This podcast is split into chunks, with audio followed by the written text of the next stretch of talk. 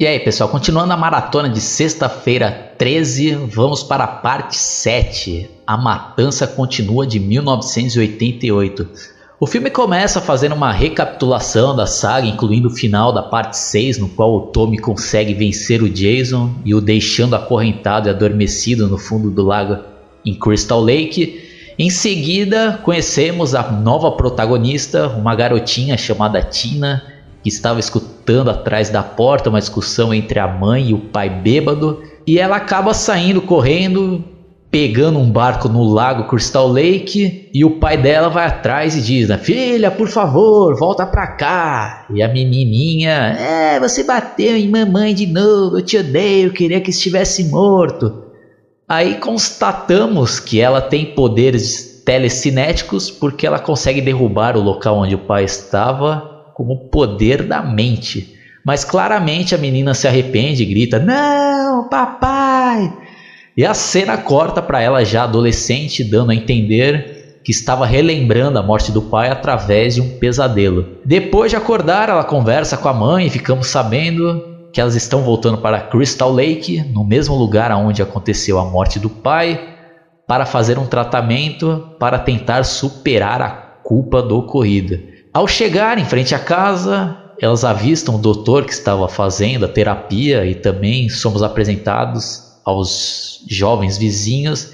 Entre eles tem a patricinha nojenta e arrogante, mas gostosa, que já começa a criticar? É, o que, que é isso? Olha as roupas dela, parece que é roupa da mamãezinha.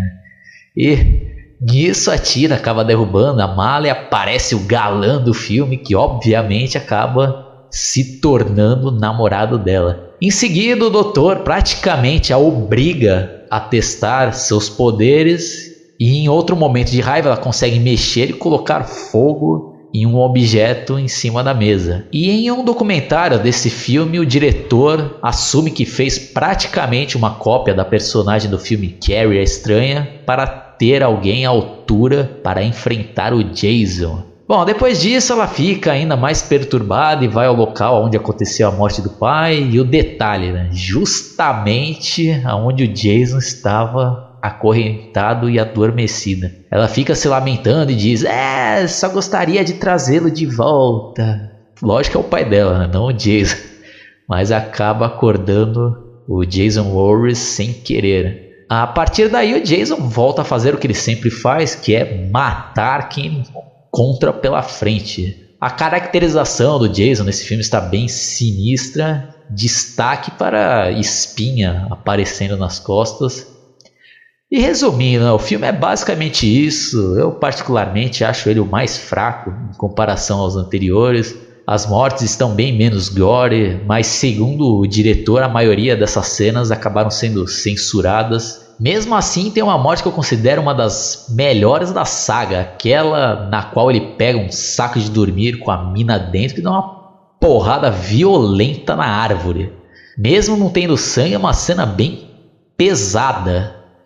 Outra morte que sai da mesmice é quando o Jason pega outra mulher e arremessa pela janela. E o ponto mais negativo desse filme, sem dúvidas nenhuma, é o final totalmente tosco e vergonhoso. Né? Quando o Jason estava para matar a Tina, o pai dela ressuscita.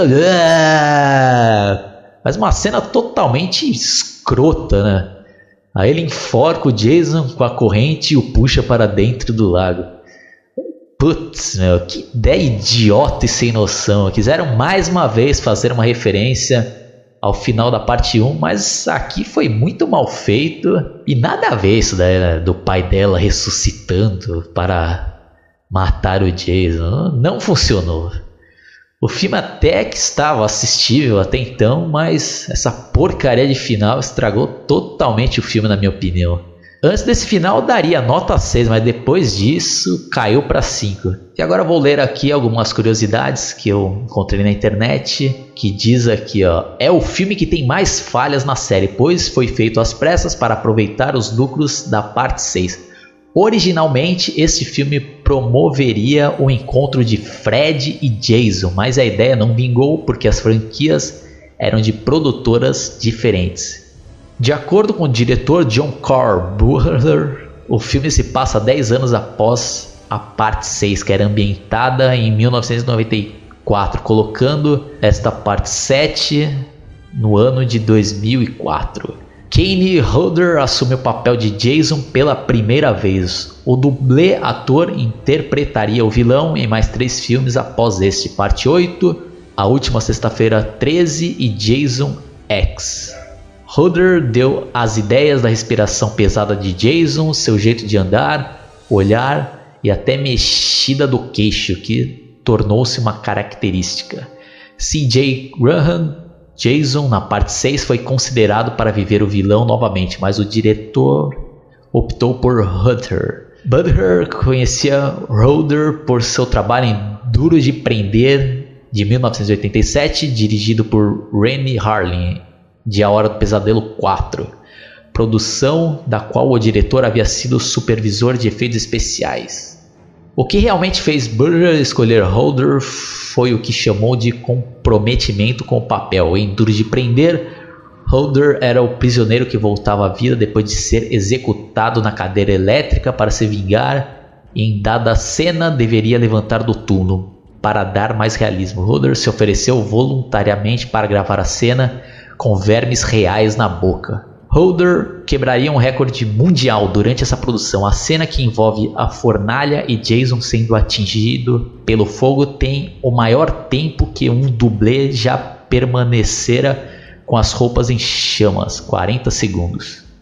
Kane Hodder fez todas as suas cenas no filme, incluindo cair do alto da escada e ficar sob o teto da varanda caindo sobre sua cabeça. Isso quase lhe custou a vida. Na cena em que cai do alto da escada, nem todos os degraus eram falsos e Kenny quase bateu a cabeça em um dos degraus reais enquanto caía. Quem curtiu, dá um like, se inscrevam no meu canal.